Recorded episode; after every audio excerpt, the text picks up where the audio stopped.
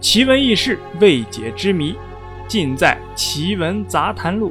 大家好，我是幺八三。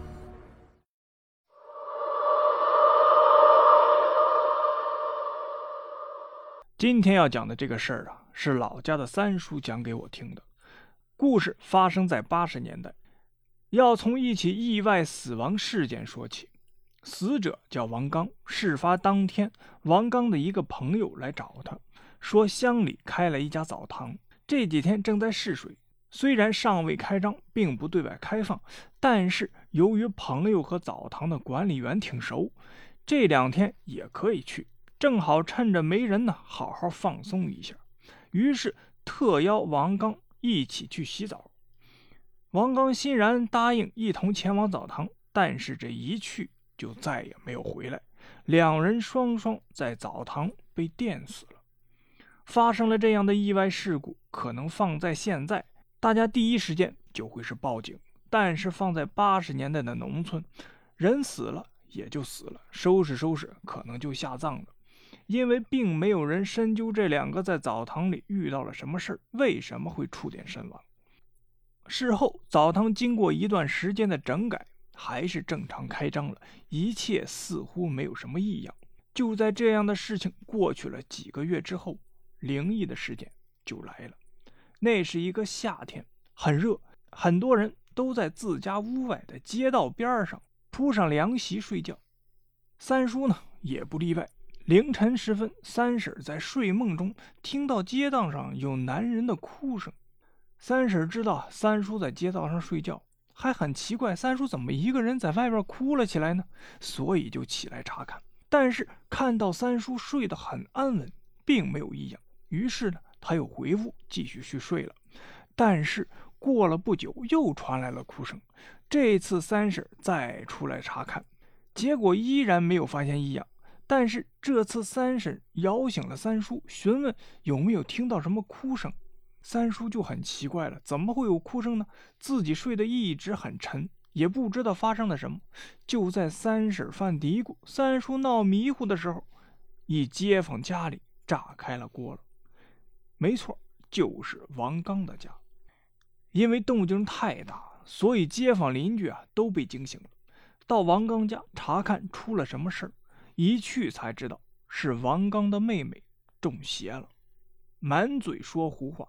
王刚的妹妹原本呢身子比较弱，但是此时却在院子里来回的疾走，同时是哭哭啼啼，嘴里不知道说些什么。语气、语调、步伐、行动，像极了男人。王刚的家里人都是慌得不知所措，街坊邻居也都在围观，不知道发生了什么。过了一会儿，王刚的妹妹稳定了下来，开始清晰的讲话，而且讲的话是他本人按理讲不可能知道的事情。他对着王刚家隔壁的一个邻居说：“我知道。”你偷了我家的钱，拿了我家的东西，你当我不知道呢？啊！接着又对另一个街坊说：“你个混蛋，你和我老婆干的那点事儿，我全都清楚，你给我等着。”他说的这些话，都是只有他死去的哥哥才能说出的话，而且就这么对着在场的街坊说个不停。这应该就是他中邪了，被他哥哥的灵魂附了身了。这个时候。有街坊就说：“赶紧烧纸，把王刚送走。”很快就有人取来了那种叠元宝的黄纸来，开始烧了，往天上撒。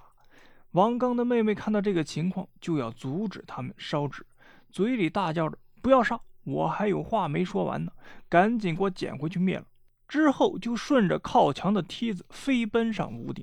没错，是飞奔，连手都没扶着梯子，直接就顺着上去了。然后他就指着下边院子里散落各处的黄纸，要人捡起来。有些黄纸落到犄角旮旯里，都看得清楚，指挥着人去捡了。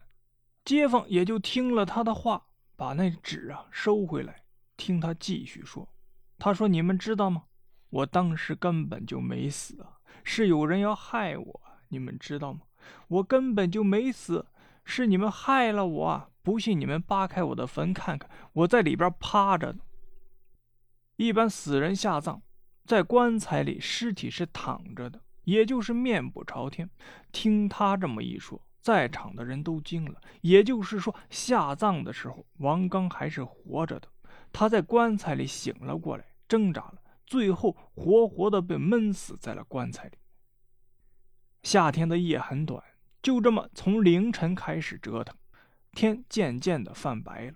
这时候，王刚的妹妹突然大叫了一声：“糟了糟了，我得赶紧走了，再不走我就回不去了。”说着，就从房顶跳了下来，开始大步往院子里边跑，中间还撞到了一个中年男子。要知道，王刚的妹妹平时身子可是极弱的。但是当时却显得是力大无穷，然后众人就跟在他后边一路狂奔到田里去了。那时候农村的坟一般都是在田地里的，到了坟头的时候，天已经亮了。只见他围着坟头转了几圈，然后大叫道：“完了完了，回不去了，回不去了！”然后就一头栽倒在了地上。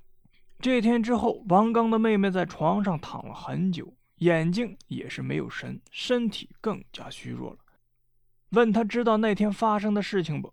他什么也不知道。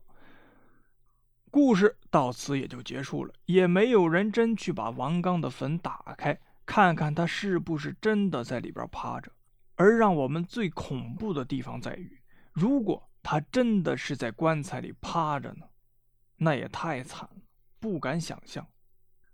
好了，故事啊就是这样。您呢？信则有，不信则无。我是幺八三，如果您有什么疑问或者建议，都可以给幺八三留言或者点赞。